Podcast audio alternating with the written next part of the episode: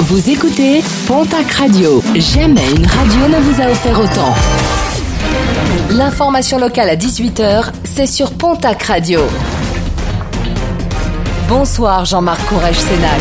Allez, bienvenue à vous. Plusieurs automobilistes interpellés ce week-end en état d'ivresse à Lourdes tout d'abord, où un ressortissant de Mayotte a été contrôlé avec un taux de 2,38 g en état de récidive et sans permis de conduire. Il a été placé en garde à vue.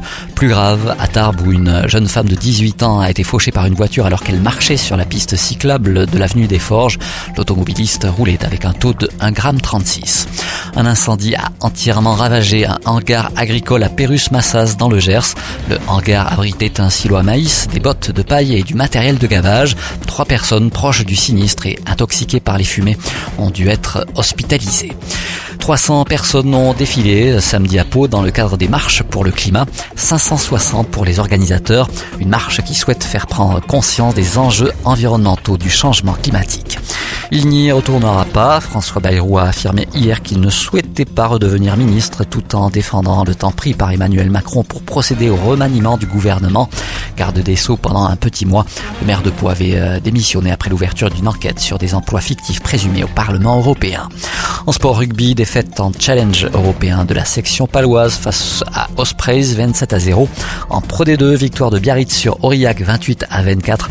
Bayonne ramène une défaite de Carcassonne 22 à 10. Jeudi, Mont-de-Marsan s'était fait battre à Nevers 24 à 17. Toujours en rugby, la fédérale 1.